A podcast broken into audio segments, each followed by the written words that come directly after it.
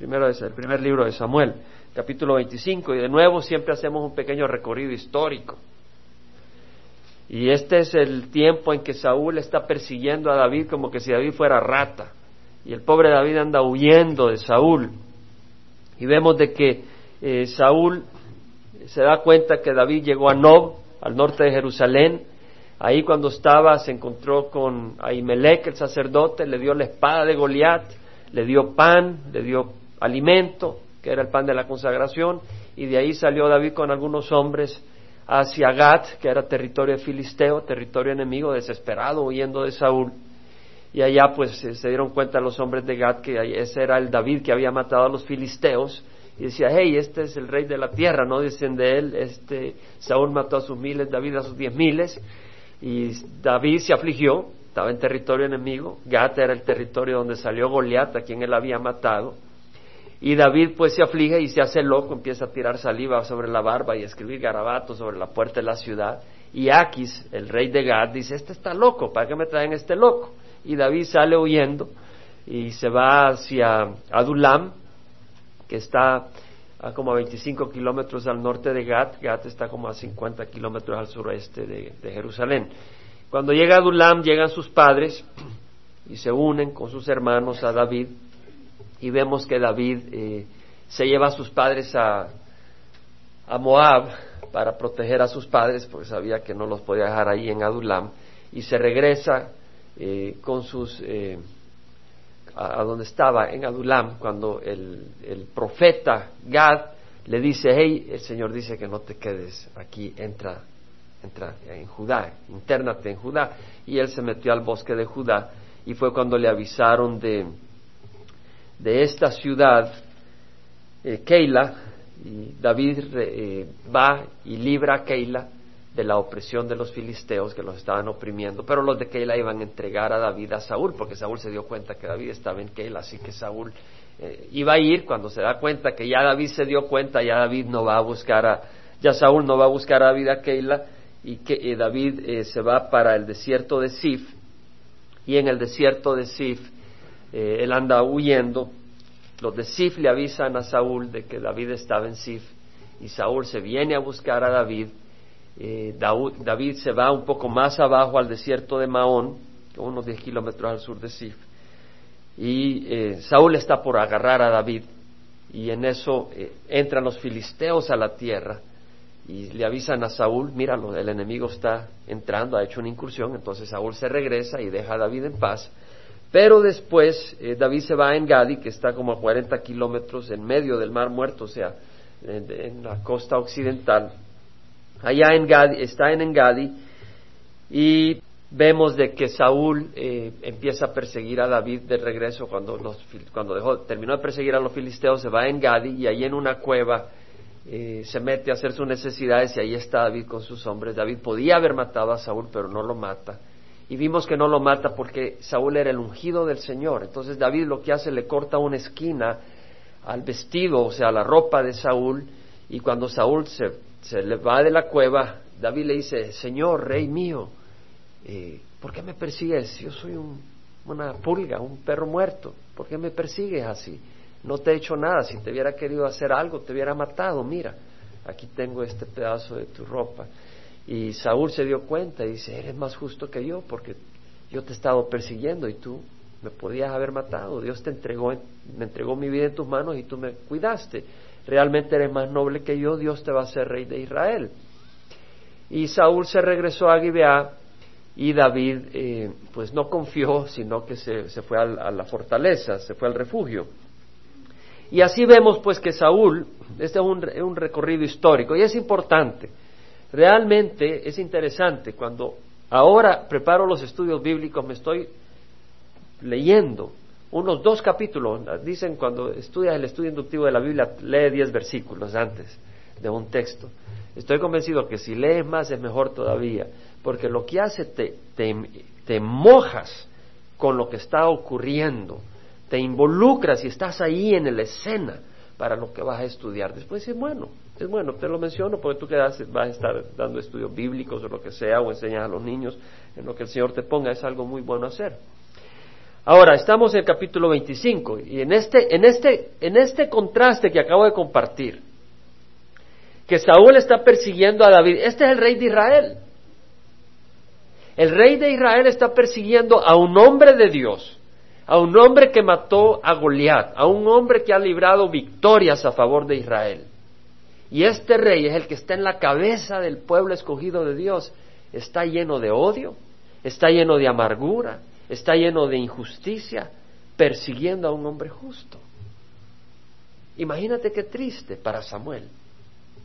Qué triste para Samuel que es un hombre de Dios, que es un gran profeta y que estaba guiando al pueblo de Israel y en ese momento se da cuenta que el rey que Dios le lo ungió como rey a Saúl, que usó a Samuel mismo para levantarlo como rey y, y seleccionarlo como rey, este hombre ha sido rechazado por Dios por su desobediencia y ahora no solo ha sido rechazado por Dios, sino que este hombre que es cabeza de Israel está persiguiendo a un hombre justo. Es como que digamos que el presidente de Estados Unidos tuviera un espíritu maligno de Satanás que viniera y lo enloqueciera y que este hombre se pusiera a perseguir a un hombre justo, a un hombre recto que hace bien para esta nación. Qué triste sería estar bajo el liderazgo de un rey así. Qué triste estar bajo el liderazgo en un hogar de un hombre así. Y vemos de que Samuel, sin embargo, dice la palabra del Señor en el capítulo 25, murió Samuel. Y se reunió todo Israel y lo lloraron y lo sepultaron en su casa en Ramá. Después de David se levantó y descendió al desierto de Parán. Se murió Samuel, pero ¿sabes qué, hermano? Él se murió en esperanza. Samuel fue fiel. A pesar de eso, a pesar de la crisis, a pesar de todo, Samuel tenía los ojos puestos en el Señor y sabía que los propósitos del Señor van a triunfar. ¿Y sabes qué? Mira, la palabra del Señor es tan rica que pudiéramos quedarnos en esos versículos meditando y meditando, pero mi propósito es cubrir el capítulo 25 hoy con el favor del Señor, porque es mi deseo de que ustedes se dejen tocar por el Señor y que tengan sed en estas cosas que se mencionan, estas pepitas de oro que van saliendo y luego ustedes las escarben y las saboreen y las aprecien y las pongan en sus hogares, que es principalmente en su corazón.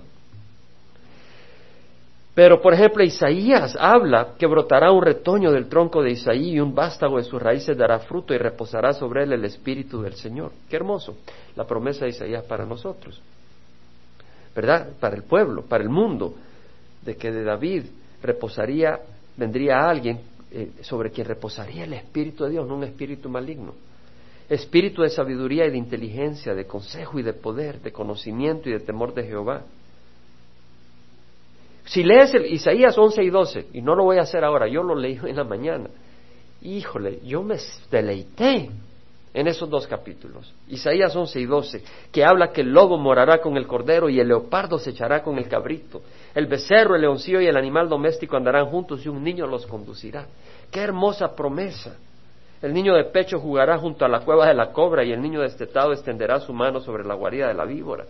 Es decir, el tiempo, el milenio que viene, en que el Señor va a reinar, qué hermoso va a ser. O si lees Isaías 42, que habla de su siervo, de Jesús. Jehová habla de su siervo, dice, puesto mi espíritu sobre él. Él traerá justicia a las naciones. Habla de un día en que va a haber justicia. Y dice, no se, no se desanimará ni desfallecerá hasta que haya establecido en la tierra la justicia y en su ley esperarán las costas. Ayer estábamos en una conferencia de misioneros, porque Costa Mesa tiene una conferencia de misioneros. Yo soy uno de los misioneros que tiene Calvary Chapel Costa Mesa. Y pues estaba ahí y ah, una hermana, María, estaba con nosotros eh, y fue interesante porque oímos a algunos hablar y uno de los misioneros de Inglaterra que estaba ahí compartiendo dice como que Satanás solo tiene una línea telefónica, una línea y la tiene a cada uno de sus siervos y es vete a casa, vete a casa, vete a casa. Y Satanás tiene esa línea a cada uno de ustedes. Deja de seguir al Señor. Deja de seguir al Señor. Deja de servirle al Señor. Esa es la línea con la que te bombardea. Pero nuestro Señor Jesús, que dice la palabra, no se desanimará ni desfallecerá. Y tampoco nosotros debemos desfallecernos. Tenemos que seguir adelante, el camino no es fácil. Bueno, murió Samuel, se cierra un periodo de la historia de Israel, el periodo de los jueces, en que Israel era guiado por jueces, y estamos en el periodo de la monarquía, el periodo en que Saúl está gobernando, pero ahora Saúl va a morir pronto y va a entrar la monarquía con David, que es un gran siervo del Señor, y ya leeremos. Ahora estamos en el capítulo 25, versículo 2, tenemos una historia bien interesante de, de Abigail y Nabal y David. Vamos a hablar sobre esta, es una historia muy interesante, tiene mucho para que aprendamos. Había un hombre en Mahón, Mahón es el desierto, a 10 kilómetros al sur de Sif, del desierto de Sif. Un hombre en Mahón, eso está al lado izquierdo, o sea, al occidente del Mar Muerto que tenía sus bienes en Carmel. No es Carmel el monte Carmel al norte, donde Elías mata a los, a los sacerdotes de Baal. Este es otro Carmel que estaba ahí en Mahón. El hombre era muy rico y tenía tres mil ovejas y mil cabras y estaba en Carmel trasquilando sus ovejas. Era un hombre rico, era un hombre de muchos bienes. Este hombre se llama Nabal y su mujer se llamaba Abigail y la mujer era inteligente y de hermosa apariencia pero el hombre era áspero y malo en sus tratos y era calebita. La palabra Caleb quiere decir perro también, así que era un perro. Bueno, era descendiente de Caleb. ¿Se acuerdan Caleb que entró y tomó Hebrón? Fue uno de los dos hombres que dijeron, tomemos la tierra prometida, Josué y Caleb. Y Dios los honró tremendamente. Ahora la palabra Caleb también quiere decir perro. Entonces es un juego de palabras aquí en la Biblia, que dice que era un hombre áspero y malo en sus tratos y era calebita. Ahora vamos a hacer varias observaciones. Aquí podríamos tirarnos todo otro estudio. Y vamos a dejar que el Señor nos hable a cada uno de nosotros. El punto acá es que Mahón era un hombre muy rico. Y este hombre era áspero y malo en sus tratos. Es interesante que Proverbios nos da muchas enseñanzas y consejos. Y Proverbios 18:23 dice, el pobre habla suplicando, pero el rico responde con dureza. Es decir, la persona con pocos bienes económicos muchas veces está quebrantado por las circunstancias y esa persona no anda hablando con gritos, sino que ayúdame en esta situación, ayúdame en la otra. El que tiene todo, pues pone su confianza en lo que tiene y habla ásperamente. Sin embargo, Proverbios 22, 2 dice, que el rico y el pobre tienen un lazo común, el que hizo a ambos es el Señor. Tengas dinero o no tengas dinero, tu creador es el mismo. Y cuando uno se muere, el dinero no hace diferencia. Todos se mueren. ¿Verdad? Entonces, hay un peligro, sin embargo. Santiago habla un poco sobre eso y rápidamente voy a mencionar primera, primer capítulo de Santiago, versículo 19, perdón, versículo 9. Dice que el hermano de condición humilde se gloría en su alta posición. Es decir, el que está económicamente en dificultad, que no piense que vale menos, pero que sepa que su posición es alta por Jesucristo. Entonces dice, el hermano de condición humilde, gloríate en tu alta posición. Acuérdate que tu posición es por Jesucristo, no te pongas arrogante, dice el Señor. Pero gloríate, hey, sí, yo sé que acá ando con problemas económicos. Mira qué interesante que Santiago dice, el, hermano de condición humilde es un tonto, no tiene fe, por eso está en condición humilde. No dice eso Santiago, tú enciendes la televisión y parece que muchos predicadores eso predican. El Evangelio de Prosperidad. Si tú no tienes tus miles, si tú no andas manejando un carro de último modelo, es porque eres un tonto, Dios no te está prosperando por tu falta de fe. No es así, hermanos. Muchas veces el Señor permite probar tu fe a través de circunstancias difíciles. Y dice, y el rico en su humillación, es decir, el rico que se recuerde, pues él pasará como la flor de la hierba. Entonces está diciendo, hey, si tú tienes bienes, recuerda que tú vas a pasar como la flor. Con riqueza o sin riqueza te vas a morir. Así es, un soplo. La vida de uno es un soplo, hermanos. Es cierto. Yo pienso, bueno, yo recuerdo cuando tenía cinco años. Recuerdo. Fue hace bastante. el tiempo se ha volado. Es decir, externamente yo veo el, el, pasar de los años, pero internamente no pasan los años. Es decir, el alma no se envejece. Porque esta ha sido creada para toda la eternidad. Entonces, pasó, o sea, yo no puedo ver, si yo viera un espejo de mi alma, mi alma no se puede envejecer. Es el cuerpo, es algo externo. ¿Ves? Pero pasan los años, el tiempo pasa. Y dice, el sol sale con calor abrasador y seca la hierba, y su flor se cae y la hermosura de su apariencia perece. Así también se marchitará el rico en medio de sus empresas. Fíjate que dice en medio de sus empresas. Es decir, el dinero no es malo. Lo que es malo es el amor al dinero. Entonces, si tus empresas son tus empresas, te vas a marchitar.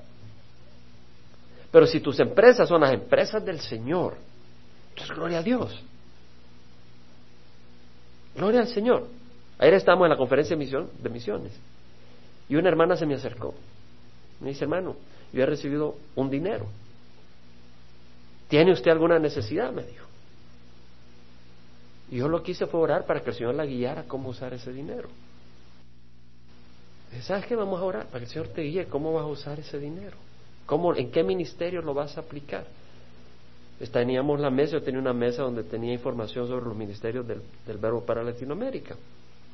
Pero no le dije, mira, ponlo en nuestro ministerio. No, vamos a orar. Pero el punto es que esta mujer tenía un dinero y quería usarlo para la gloria del Señor. Este dinero no lo poseía ella. Y ella no dijo, ahí lo voy a tirar. Ella dijo, quiero usarlo, es un dinero del Señor y quiero usarlo sabiamente.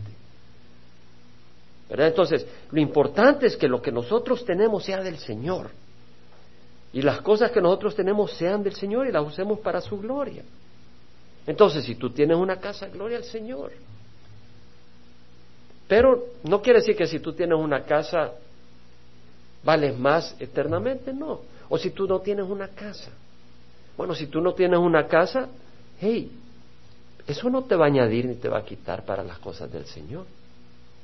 Ahora, si tú puedes comprar una casa, pues gloria a Dios. ¿Verdad? Tal vez tú dices, bueno, si yo me compro una casa ya no tengo que estar pagando esta renta, cada vez suben la renta, pero en mi casa no me van a estar subiendo la renta. Si puedes hacerlo, compra una casa. Es una buena decisión económica, si puedes hacerlo. Pero si no lo puedes hacer, no te sientas menos, no te sientas miserable, porque al fin y al cabo no te vas a llevar la casa al cielo. Estamos, hermanos. Entonces, el punto es, eh, hey, si puedes hacerlo, yo compré una casa y fue una decisión espiritual. Yo dije, Señor, a seguir pagando renta. Y me convenía no hacerlo. Entonces compramos una casa y ahora pago menos renta que si estuviera rentando. Fue una buena decisión. Pero Dios me abrió las puertas. Pero si Dios te abre las puertas, gloria al Señor. Y si, y si no te las ha abierto todavía y quieres, pídele, Señor, ábreme las puertas. Pero lo importante es que eso no te posea. ¿Me entiendes? Y eso, el Señor nos habla de eso. Eh, de hecho, quisiera que me acompañaras a 2 Timoteo. 2 Timoteo, perdón, 1 Timoteo, hermanos, capítulo 6. Capítulo, 1 Timoteo, capítulo 6. Y es importante, hermanos, uno necesita mucha sabiduría con las cosas económicas. Son de las cosas que menos sabemos manejar. Y necesitamos sabiduría, cómo manejar el dinero, cómo manejar nuestros deseos, cuánto debemos de aspirar. ¿Sabes qué es importante? Que aspires a ciertas necesidades para tu familia. ¿Me explico? Es decir, por ejemplo, si tu esposa va a tener un bebé, por ejemplo, va a decir, ah, pues yo no hago nada, yo sé que Dios del cielo me va a tirar las bendiciones. Hey, te puso a ti como esposo para que trabajes para tu esposa. No, ya pues, ay, Dios va a ver qué hace, Dios es un gran Dios, sí, pero también te ha puesto a ti. ¿Me explico? Es decir, es decir, Dios, tenemos, bueno, tal vez tú dices, bueno, yo quisiera comprarle esta, este vestidito a mi esposa y, y, pues está bien, porque el Señor quiere que mostres amor. O tal vez tú quieres hacer algo para comprarle algo a tu esposa y a través de eso mostrar amor. Gloria al Señor. Ahora, si ya tu ambición es una ambición demasiado grande, ¿y qué es una ambición demasiado grande? Es entre tú y Dios. Eso es entre tú y Dios. Eso te obliga a que tú camines con Dios y sepas cuando tu ambición es demasiado grande o no. Y que tu ambición sea muy grande, pero para la gloria de Dios. Que mi ambición sea muy grande para la gloria de Dios. Primero Timoteo 6, versículo 6 dice, la piedad es un medio de gran ganancia cuando va acompañada de contentamiento. Porque nada hemos traído al mundo, así que nada podemos sacar de él, nada puede sacar del mundo.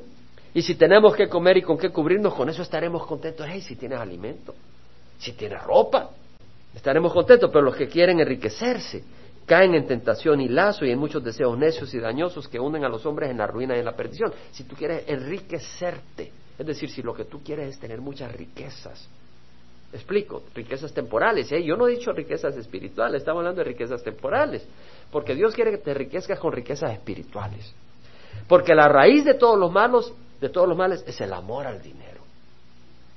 El amor al dinero. Y no te lo alimentan aquí en Estados Unidos, más que en otro lado. ¿Cómo te alimentan el amor al dinero? Es difícil. Eh, realmente es, increíble el, énfasis que la gente pone más y más en las cosas materiales. Y es difícil, tienes que luchar contra eso. Tienes que luchar contra eso, hermano. Yo tengo que luchar contra eso. Realmente yo me encuentro luchando contra muchas de esas áreas muchas veces por el cual codiciándolo algunos se extraviaron de la fe y se torturaron con muchos dolores, pero tú, hombre de Dios, huye de estas cosas, huye del amor al dinero. ¿Ok? Está bien que tú trabajes para proveer, está bien, pero que tu énfasis no sea el dinero. Sigue la justicia, la piedad, la fe, el amor, la perseverancia y la, la amabilidad. La amabilidad muy importante. ¿Qué pasó con Naval? No era amable, era áspero. Vemos, eran polos opuestos. Este hombre tenía amor al dinero, estaba caminando en un polo opuesto hacia la amabilidad. El Señor dice, hey, huye de estas cosas y sigue la justicia, la piedad, la fe, el amor, la perseverancia. La perseverancia, hermanos, tú tienes que perseverar. Cada uno de nosotros necesita perseverar. La perseverancia y la amabilidad, síguela. Hey, no nacemos amables. Necesitamos hacer el esfuerzo. Necesitamos pedir al Señor que nos ayude a ser amables. Ok, podemos leer mucho más sobre esto, podemos leer en Gálatas 5, 22 y 23 donde habla del fruto del Espíritu y habla de la amabilidad. Podemos leer en 1 Corintios 13, 4, 6 donde habla del amor que es paciente, que es amable. La amabilidad, tan importante el amor, es central en todo lo del Señor, la amabilidad. Filipenses 4, 5, que habla Él, el Señor está cerca sed amables. Y no nos dejemos amedrentar, pero vengamos al Señor con oración y súplicas. No nos ansiemos. Te llenas de ansiedad, dejas de ser amable. Estás preocupado, estás angustiado. Estás angustiado, dejas de ser amable. ¿Y cuántas veces nosotros, por andar angustiados, dejamos de ser amables? Andamos, andamos atormentados por un problema, por esta cosa, estamos atormentados por esto. ¿Y cómo se refleja eso? En que somos bruscos. Tenemos que ser amables. ¿Cómo? Orando. Orando, viniendo al Señor en oración para que nos haga suaves. Ahora, vemos que este era un hombre muy rico, tenía tres mil ovejas y mil cabras y estaba en Carmel trasquilando sus ovejas. El hombre se llamaba Naval. ¿Qué quiere decir Naval en hebreo? Quiere decir tonto. Imagínate qué nombre. ¿Por qué le pusieron tonto al pobre hombre? Quiere decir estúpido, quiere decir impío, malvado, insensato, eso es lo que quiere decir la palabra naval. Alguien que actúa sin considerar el resultado de sus acciones. Alguien que causa, trae deshonra, desgracia a la familia, eso es lo que quiere decir naval. Un tonto. Fool, en inglés, you're a fool, era un tonto. Ahora algunos se ríen, pero ¿sabes qué? Ah, me dio porque me gusta leer comentarios, antes no los leía más que cuando entraba una duda, pero ahora me gusta leerlo porque me ayuda a memorizar la historia.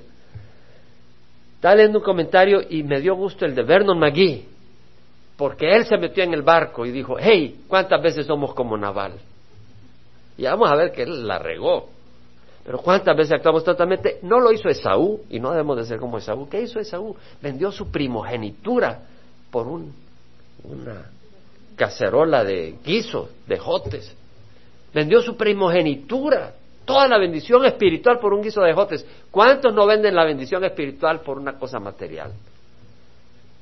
Y se van al infierno por unos placeres temporales. O Adán y Eva tenían un mundo perfecto. Estaba el árbol de la vida en el centro del, Edén. Había toda una tierra donde no había enfermedad, donde no había muerte, todo era hermoso, la salida del sol, la puesta del sol, la brisa, el Señor a la par, hablaban con Él. Y lo dieron por una mentira. ¿Cuántos por una hora de placer dan su salud y contagian con sida? Y algunos dicen, no, pero el muchacho usa profiláctico, pero esos profilácticos dejan pasar el virus del SIDA. Eso no te lo dicen tal vez, pero es, es una realidad. Si ni siquiera esos profilácticos te aseguran que no impiden el embarazo, y ahora el virus del SIDA, que es mucho más pequeño que un espermatozoide. ¿O cuántas muchachas sueltan su virginidad por alguna promesa dulce de alguien. No, sí, mira. No sé qué nombre, no quiero usar ningún nombre para no hacer el nombre de alguien que conozcan pero usa el nombre, Petrofila, porque no hay nadie en la iglesia que se llama Petrofila. Petrofila, eres tan linda, Petrofila, y la pobre Petrofila viene abatida porque tuvo problemas en su casa. No, yo te voy a sacar adelante, eres una, eres la rosa de mi corazón. Y este muchacho le dice cien mil cosas, echa perfume, se, se, se pone todo agradable su manera de vestir, llega todo bañado, siempre en su casa no se levanta sino hasta las once de la mañana, no hace su casa, no hace su cuarto pero para ir a ver a Petrofila anda de primera, chainea su moto o su carro, lo tiene brillante, pero en su casa no limpia ni el suelo. Y la pobre Petrofila cae como mosquita. Y después que pierde la virginidad se va el muchacho. ¿Cuánta historia, cuánto, cuántas veces no se repite esa historia? Se repite y se repite. Y tal vez alguna persona llena de amargura y odio, no suelta a la persona objeto de su amargura y su odio sin pensar de que eso lo lleva a la condenación, al infierno. Y prefiere abrazar esa amargura y ese odio que abrazar a Dios y a su amor. Es un tonto. Y muchas veces nosotros hemos actuado tontamente. Muchas veces hemos actuado tontamente y pero espero yo que no al nivel de Naval, no al nivel de Saúl. Si tú vienes a Cristo y tú has venido a Cristo, tenemos la protección de alguien que nos, nos ayuda a no actuar como Naval. Ahora, Abigail, la palabra Abigail viene de Ab y Gail, Gil, perdón, sí, Abigail, Ab, Gail, que viene de Gil. Ab quiere decir padre. Y Gil quiere decir gozo, regocijo, gran alegría. Entonces, la palabra Abigail es padre de gozo. Ahora es un nombre que solo se le da a mujeres. Y en el, en el Antiguo Testamento aparecen dos mujeres con el nombre Abigail, padre de gozo. ¿Qué quiere decir? Que sus padres dijeron, hey, tú traes gozo para mí. Tú eres fuente de gozo, padre de gozo o fuente de gozo. O esta niña es una fuente de gozo, yo soy padre de esta niña de gozo. Ella es un gozo. A esta niña le pusieron Abigail y, y dio honra a su nombre. Nabal le dio honra a su nombre y Abigail le dio honra a su nombre. Vamos a ver. Entonces vemos que oyó David en el desierto que Nabal, Nabal estaba trasquilando sus ovejas. Entonces David envió diez jóvenes y les dijo, subid a Carmel, visitad a Nabal y saludadle en mi nombre. Y le diréis así, ten una larga vida, paz para ti, paz para tu casa y paz para todo lo que tienes. He oído que tienes esquiladores Ahora bien, tus pastores han estado con nosotros y no les hemos maltratado ni les ha faltado nada todos los días que estuvieron en Carmel. Pregunta a tus mozos y ellos te dirán. Por tanto, permite que mis mozos hayan gracia ante tus ojos, porque hemos llegado en un día de fiesta. Te ruego que de lo que tengas a mano des a tus siervos y a tu hijo David. O sea que David manda a decirle a Nabal, mira, nosotros hemos cuidado tus ovejas, eh, tus tres mil ovejas, hemos cuidado tus mil cabras. Hemos cuidado tus animales, eh, porque en ese tiempo ahí estaba la gente con sus rebaños y venían los amalecitas, venían los merodeadores y te llevaban las ovejas, te llevaban las cabras, pero mientras estaba David con sus 600 hombres nadie tocaba a, la fortuna de Nabal, porque Nabal estaba eh, David estaba sirviendo de protector, entonces David dice, hey, esta, ahora es en tiempo que las trasquiladores están quitando la lana, es un día de fiesta, y una vez al año pues hacían esto los los, dueños de, sus ovejas y cabras y, y hacían una, tiraban una gran fiesta, los, los pastores y los trasquiladores se disfrutaban, comían, bebían, etcétera, un tiempo de gran alegría, regocijo. Entonces David dice, hey, nosotros te hemos ayudado. Imagínate estar en el, estar en, en con, con 600 hombres sin tener salario. Eh, tenía un serio problema David para alimentar a 600 hombres pero era el problema del Señor porque le estaba buscando el camino del Señor. Bueno, David mandó su, su repetición a, a, Nabal para que le diera le diera un poco de comer en esa fiesta, pues. Cuando llegaron los jóvenes de David, dijeron a Nabal todas estas palabras en nombre de David. Entonces esperaron, pero Nabal respondió a los siervos de David y dijo, ¿quién es David? ¿Quién es el hijo de Isaí? Hay muchos siervos hoy en día que huyen de su señor. En otras palabras, ¿quién es este pelado? Hasta está huyendo de su señor, de su rey Saúl. He de tomar mi pan, mi agua y la carne que he preparado para mis esquiladores y he de dárselo a los hombres cuyo origen no conozco. Este está seguido por 600 hombres que sé de dónde son. Son, ¿qué es lo que está pasando? El corazón de Nabal estaba abrazando el dinero. Y David le había ayudado. Pero a la hora de ser justo con David, él era tacaño. Era codo, como dicen algunos. No quería soltar no quería ser fiel, no quería ser justo con estos hombres. Esto, además, este no está en poder. ¿Verdad? Eh, ten cuidado de despreciar a alguien, porque puedes estar despreciando a Jesucristo. ¿Verdad? El Señor dijo, hey, al que tú, tú haces algo en mi nombre, eh, es decir, lo estás haciendo por mí, me lo estás haciendo a mí. Tú le das de beber un vaso de agua a alguien. El Señor Jesucristo dice, hey, no me diste de beber, no me diste de comer, no me visitaste. Señor, ¿cuándo tuviste hambre? ¿Cuándo estabas desnudo que no te vi? cuando no lo hiciste con uno de los más pequeños, no lo hiciste conmigo.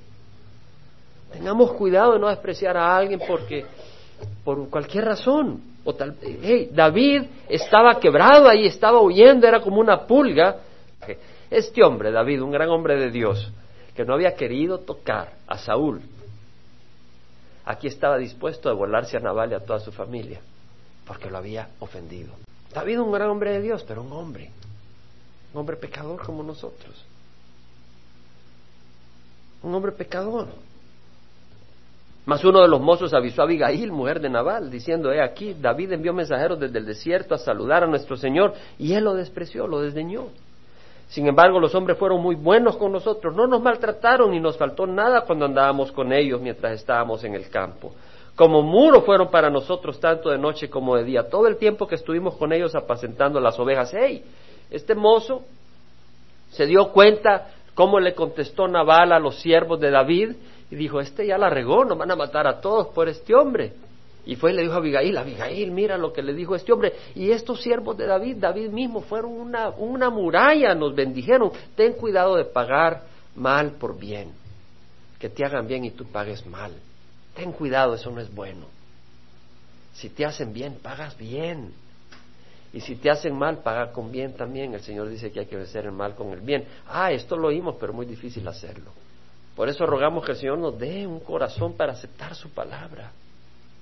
Y eso lo digo no por ustedes, por mí también, hermanos. Que nos dé un corazón para recibir su palabra. Ahora pues reflexiona y mira lo que has de hacer porque el mal ya está determinado contra nuestro Señor y contra toda su casa y él es un hombre tan indigno que nadie puede hablarle. Es decir, tú le tratas de hablar a, a Naval y dices, hey, fuera, ya, ya decidí, ahora un momento. Porque hay momentos en que tienes que decir, fuera, no te quiero ir. Si alguien te viene a dar un chambre de otra persona, tú dile, hey, ¿ya hablaste con esa persona primero? Y si no, fuera, no te quiero ir. ¿Me explico? Hay cosas en que tú debes decir un momento, no te quiero ir. Si tal vez tú estás siendo tentado en una área y viene esa persona y te insiste, fuera, no te quiero ir. Hay un momento para decir, fuera, no te quiero ir. Hay un momento donde hay que cortar.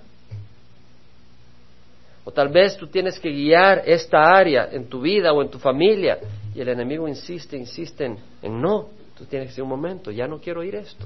Esto se va a hacer de esa manera. Tú si eres un hombre de tu hogar, eres cabeza espiritual. Ah, no, pero es que queremos ver el show de Don Francisco. Pues no, porque es una basura lo que pone en la televisión. La televisión es una basura, hermanos. De veras. Tienes que ser fuerte, decir, lo siento, ¿no? Pero ese no era el problema de Naval. El problema de Naval es que la regaba, se le perdió el control y era para decirle, hey, la regaste, vele a pedir perdón. Pero este hombre no va a hacer caso. Este hombre es terco, este es tarudo, es brusco. Y sucedió que cuando no, dijo, dijo Abigail, aquí sí nos acabaron. Entonces Abigail se dio prisa y tomó doscientos panes. Hey, Santiago 1, 19, 20 es un versículo para que lo, guardes. Dice, esto sabéis, mis amados hermanos, que cada uno sea pronto para oír, tardo para hablar y tardo para la ira. Santiago 1.19, cada uno de nosotros sea pronto para oír. ¿Verdad que podemos mejorar ahí, hermanos?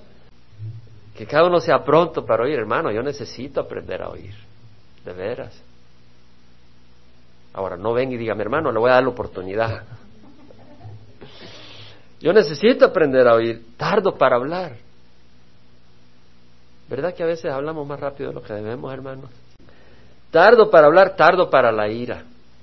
Tenemos que, tenemos que ser calmados, no ser un fusible que se enciende uno. Que el Señor trabaje en, en nuestra... Tenemos sangre latina, la sangre latina es caliente, ¿no? Pero la ira del hombre no obra la justicia de Dios. Reímos y bromeamos, porque el Señor nos ayude, realmente. Que el Señor nos ayude. Que el Señor nos ayude, hermanos.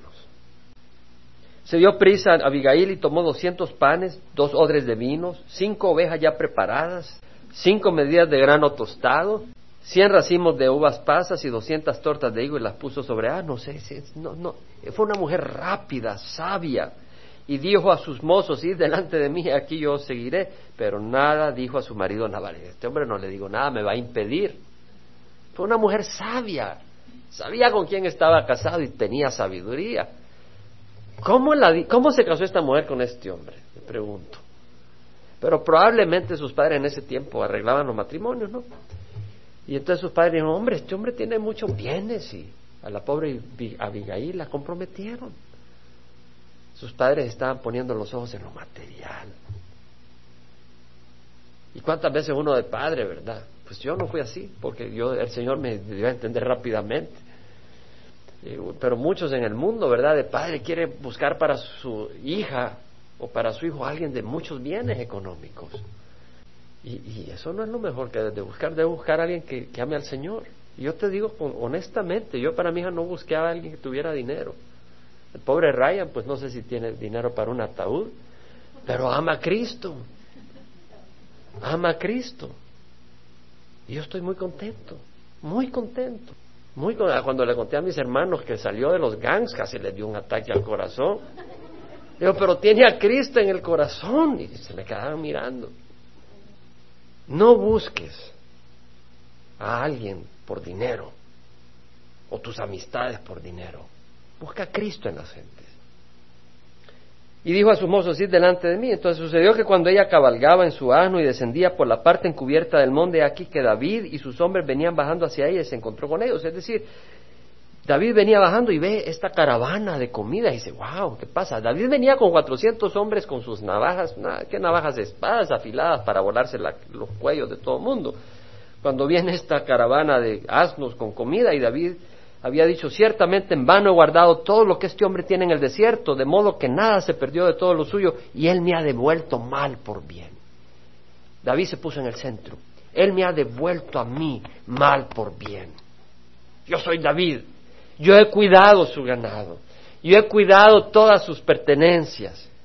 Y mira cómo me ha pagado mal por bien. Así haga Dios a los enemigos de David y aún más si al llegar la mañana he dejado tan solo un varón de los suyos. Mira lo que dice, así haga Dios a los enemigos de David, no dijo a los enemigos de Dios. Cuando fue a pelear contra Goliat, dijo, ¿quién es este, quién es este filisteo incircunciso que trae un reproche para, para los ejércitos del Dios viviente? Su énfasis era que este hombre estaba atacando a Dios, al pueblo de Dios. Pero ahora vemos de que el ataque David lo toma personal Así haga Dios a los enemigos de David y aún más si al llegar la mañana ha dejado tan solo un varón de los suyos. Cuando Abigail vio a David se dio prisa y bajó de su asno y cayendo sobre su rostro delante de David se postró en tierra. Vemos eh, Abigail tomó esa actitud humilde, se echó a sus pies y dijo, Señor mío, solo sobre mí sea la culpa. Se tomó la culpa. Te ruego que permitas que tu sierva te hable y que escuches la palabra de tu sierva. Es decir, viene con humildad. Ruego a mi Señor que no haga caso a este hombre indigno, Naval, porque conforme a su nombre así es. Se llama Naval y la insensatez está con él, mas yo tu sierva no vi a los jóvenes que tú, mi Señor, enviaste. Es decir, Abigail dice, tengo que decirle que no fui yo, porque si no me vuela la nuca a mí. Yo ni sabía. Pero pues, ¿qué puedo hacer? Mi marido es un indigno. Ahora pues, Señor mío, vive Jehová y vive tu alma, puesto que Jehová te ha impedido derramar sangre y vengarte por tu propia mano. Sean pues como Nabal tus enemigos y los que buscan el mal contra mi Señor. Vemos pues eh, la, posición que tiene Abigail, ¿ves? Eh, versículo 26. Vive el Señor y vive tu alma, puesto que Jehová te ha impedido derramar sangre. Ella reconoce que es Dios que ha impedido eh, que David derrame sangre, porque ha mandado a Abigail para calmarlo, para darle alimento, para pararlo. Romanos 12 habla claramente de que no debemos de tomar la venganza en nuestras propias manos. Romanos 12 dice, versículo 17, nunca paguéis a nadie mal por mal. Si te pagan mal, no pagues mal. Respetad lo bueno. Si es posible, en cuanto de vosotros dependa, estad en paz con todos los hombres. 12, 18, 19, amado, nunca os venguéis vosotros mismos, sino dad lugar a la ira de Dios, porque Cristo está, mía es la venganza, yo pagaré, dice el Señor. No deis o sea, no os venguéis, nunca os venguéis. No debemos de vengarnos. David se iba a vengar. No se iba a vengar contra Saúl. Él reconocía la autoridad de Saúl. Es el ungido de Dios y dijo, no lo voy a tocar. Y ah, yo personalmente crecí en un lugar donde se me enseñó a respetar la autoridad. Y para mí es fácil respetar la autoridad porque se me, realmente se me no, no graje muy fácil, pero pues entiendo lo que es una autoridad, lo que son los padres, lo que es una autoridad en la escuela o en el trabajo, respeto, tiendo a respetarlo, porque se me inculcó. Pero si alguien no tiene ninguna autoridad en el hogar o y alguien se me cruza, estoy dispuesto a darle cinco trompones. O si me hacen mal y no tiene una autoridad sobre mí, estoy dispuesto a darle tres patadas. Pero el Señor dice, hey, no te vengues. Mía es la venganza no te vengues. Y, David estaba ahí que ya la iba a regar, pero vino esta mujer que era una mujer de sabiduría. Era una mujer de proverbios, como la que menciona Proverbios 31. Proverbios 31, y eso pues lo puedes leer en tu tiempo, pero dice de la mujer, de, esa mujer eh, tan especial, la mujer hacendosa, dice en versículo 25, fuerza y dignidad son su vestidura y sonríe al futuro, abre su boca con sabiduría y hay enseñanza de bondad en su lengua. Habla con sabiduría. Es la mujer hacendosa. Entonces vemos de que Abigail era una mujer así, pues. Permite que este presente que tu sierva ha traído para mi Señor se dé a los jóvenes que acompañan a mi Señor. Te ruego que perdones la ofensa de tu sierva, porque el Señor ciertamente establecerá una casa duradera para mi Señor. Pues mi Señor pelea las batallas de Jehová y el mal no se hallará en ti en todos tus días. Qué hermoso. Ella está profetizando de que Dios establecería una casa para David, que David iba a ser rey y no solo él, sino que iba a haber una descendencia. De hecho, la descendencia que iba a reinar sobre raíz es eterna, porque la semilla de David, la raíz de David, Jesucristo mismo, gobernará para siempre. Entonces, este hombre es mujer está profetizando, pero es interesante que está diciendo este David cuando David era una rata huyendo de Saúl. Pero ella estaba viendo espiritualmente que David era un hombre que peleaba las batallas del Señor.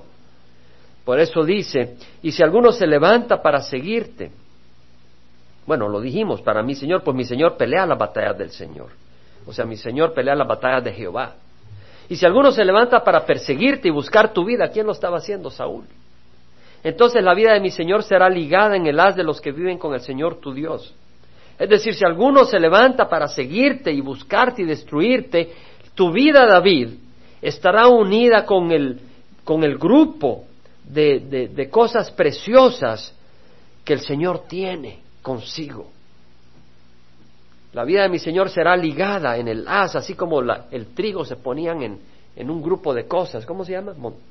Eh, bundle, en inglés, en español, ¿cómo se dice? ¿Cómo? Atados, pero en el sentido de varias cosas que pones juntas cuando vas a, a cortar trigo. Manojo, gracias. Entonces era un manojo, un manojo de trigo. Entonces dice, hey, así como, así como el, Dios pone su manojo, sus cosas, de los que viven con Jehová, es decir, lo tiene en su bolsillo, en su, en su corazón, tiene esas cosas preciosas, ahí estarás tú. pero él lanzará de la vida de tus enemigos como de un, como de en medio de una onda, es decir, la onda, si tú pones la piedra en el medio, sale pero lejísimo, a toda velocidad, y dice, así saldrán tus enemigos. ¿De quién está hablando? De Saúl. Esta mujer está poniéndose al lado de David, mientras David era perseguido. Y sucederá que cuando el Señor haga por mi Señor, cuando Jehová haga por mi Señor, conforme, le llama Señor, conforme a todo el bien que Él ha hablado de ti y te ponga por príncipe sobre Israel, esto no causará pesar ni remordimiento a mi Señor, es decir, el matar sangre por, por enojo, tanto por haber derramado sangre sin causa como por haberlo vengado mi Señor. Cuando Jehová haya hecho bien a mi Señor, entonces acuérdate de tu sierva. Dice, hey, vas a levantarte. Es decir, esta mujer le dice, hey, David, ¿para qué te vas a ensuciar las manos con sangre? ¿Para qué vas a hacer una tontería?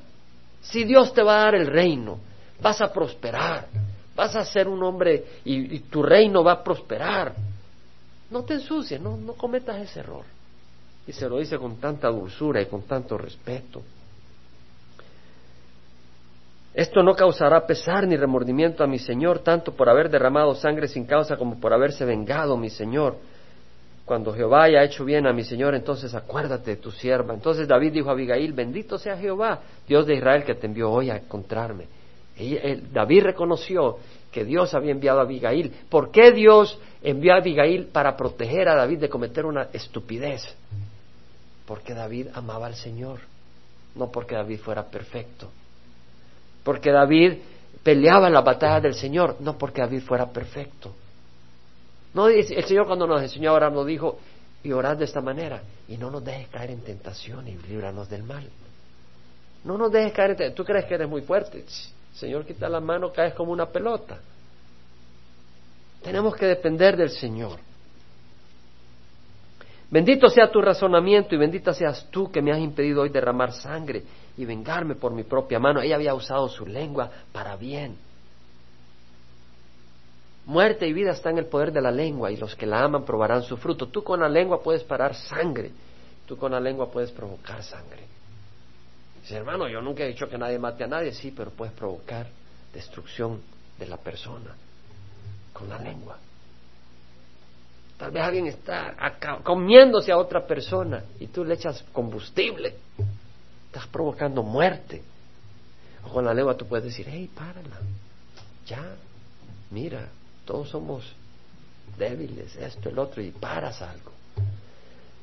Vida y la muerte están en el poder de la lengua y los que aman probarán su fruto. Sin embargo, vive Jehová, Dios de Israel, que me ha impedido hacerte mal, que si tú no hubieras venido pronto a encontrarme ciertamente para la luz del alba, no le hubiera quedado a Nabal ni un varón. Estaban dispuestos a hacer una masacre porque estaban ofendidos. ¿Cuántas veces nosotros, porque estamos ofendidos, hacemos una masacre?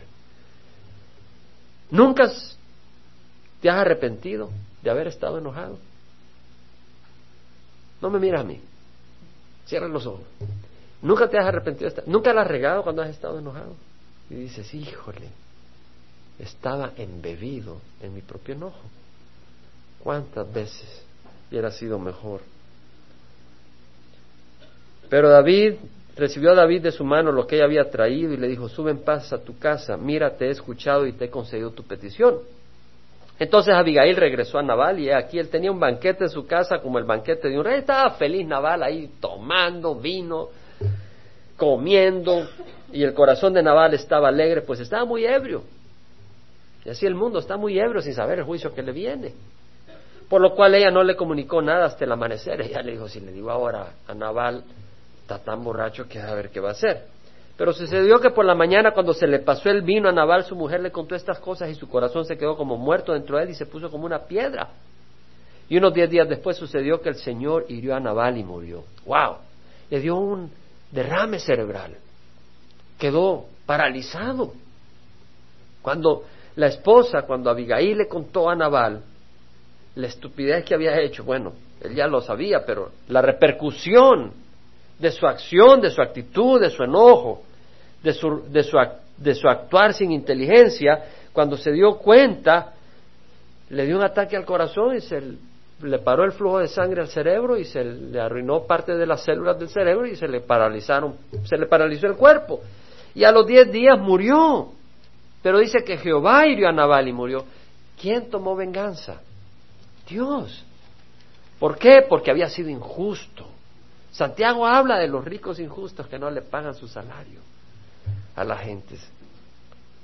Y dice, hey, tus riquezas en, en el último día testificarán contra ti. Yo sé que en Centroamérica, Suramérica, muchas personas no le pagan a sus empleados lo que es justo. Acá también. Acá, oh, no tienes papeles. Híjole, te hacen sufrir como... Y te, si te pueden, te exprimen y te pagan menos de lo que es justo. Y Dios va a hacer que rindan cuentas. Pero no te vengues tú. Le toca a Dios. Cuando David supo que Nabal había muerto, dijo, bendito sea Jehová que ha defendido la causa de mi afrenta de manos de Nabal y ha preservado a su siervo de mal. Dios lo preservó de cometer una tontería, hermanos. Mira, yo te digo de nuevo, si tú quieres caminar en santidad, yo no sé, esa canción me encanta, me encanta. Si tú quieres caminar en santidad, tú no puedes. Dios puede hacerte caminar en santidad, pero tú no puedes caminar en santidad. Él es el que te va a hacer caminar en santidad. Tú no puedes, somos corruptos, estamos llenos de maldad. Hay egoísmo, hay arrogancia, hay un corazón que tiende hacia el mal, necesitamos depender del Señor. Entonces Jehová también ha devuelto la maldad de Nabal sobre su propia cabeza. Entonces David envió a hablar con, envió a hablar con Abigail para tomarla por sí para mujer. Pues era muy bonita y era muy sabia, muy inteligente, David. Pues amor a primera vista. Y los siervos de David fueron a casa de Abigail en Carmel y le hablaron diciendo, David nos ha enviado a ti para tomarte para sí por mujer. Ella se levantó y postrándose rostro en tierra dijo, He aquí, vuestra sierva es una criada para lavar los pies de los siervos de mi Señor. ¡Wow! Ella puede decir, ¡Hey! Ahora sí, soy la esposa de David y tiene 600 hombres y yo pues le voy a dar órdenes. Pues soy la esposa de David. Pero no fue así. Ella fue con humildad. Y dice, hey, vuestra sierva es una criada, no ni siquiera para lavar tus pies, sino para lavar los pies de los siervos de mi Señor. Ya veo algunas hermanas riéndose. Con mi esposo no es así. Pero mira, primera de Pedro, cuando el Señor habla de la esposa, dice en el capítulo 3, versículo 6, versículo 5, de las mujeres que se adornen con un espíritu tierno, versículo 4 y sereno. Porque así también se adornaban en otro tiempo las santas mujeres que esperaban en Dios, estando sujetas a sus maridos. Así obedeció Sara a Abraham llamándolo Señor. Y vosotras habéis llegado a ser hijas de ellas y hacéis el bien y no estáis amedrentadas por ningún temor. No, quiere decir que las hermanas de aquí cuando salgan tienen que llamar a su esposo Señor. No quiere decir eso. Pero sabes qué, te voy a decir algo, y tal vez me voy a hacer malinterpretado, pero el esposo está llamado a ser cabeza de su hogar y a recibir el respeto de cabeza de su hogar. Son distintos roles. La mujer vale igual que el hombre, no vale ni un poquito menos. Tiene el mismo valor y el hombre no vale menos que la mujer. Ambos tienen el mismo valor pero son dos funciones distintas. Y el esposo está llamado a amar a su mujer. Y necesitamos la gracia del Señor para poder suplir las necesidades de nuestras esposas. Y de buscar como el Señor mostró ese amor con la iglesia, nosotros buscar mostrar ese amor con nuestra esposa como el Señor. Y la esposa debe buscar apoyar a su marido y a respetarlo. No solo de tú a tú, aunque debe ser ese de tú a tú porque somos uno, pero con el respeto de la autoridad espiritual que Dios le da a su marido. Como he dicho varias veces, un monstruo de dos cabezas es muy horrible. Y los hogares no pueden ser monstruos de dos cabezas. Muy importante, hermanos. Ahora, volviendo a esto, es interesante porque Abigail se une a, David, siendo David un perseguido. Y para mí Abigail nos representa a nosotros.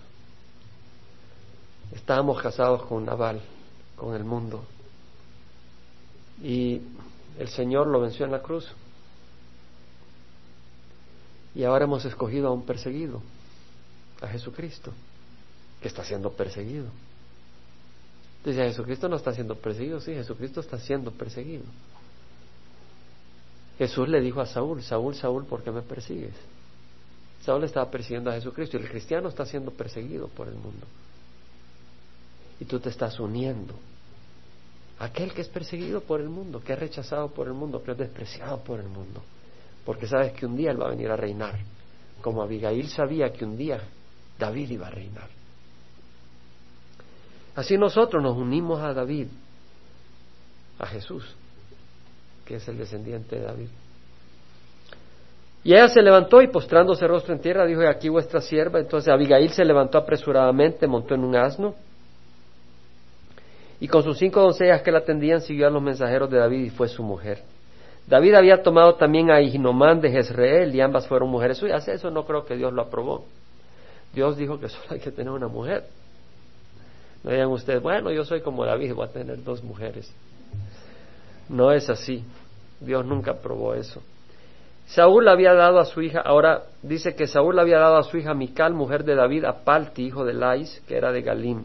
Vemos Saúl en su maldad, para provocar más al pobre David, le da a su propia hija, que era esposa de David, se la quita a David, y pues ante la autoridad que ejercía como déspota este Saúl se la da a otro hombre. ¡Qué barbaridad!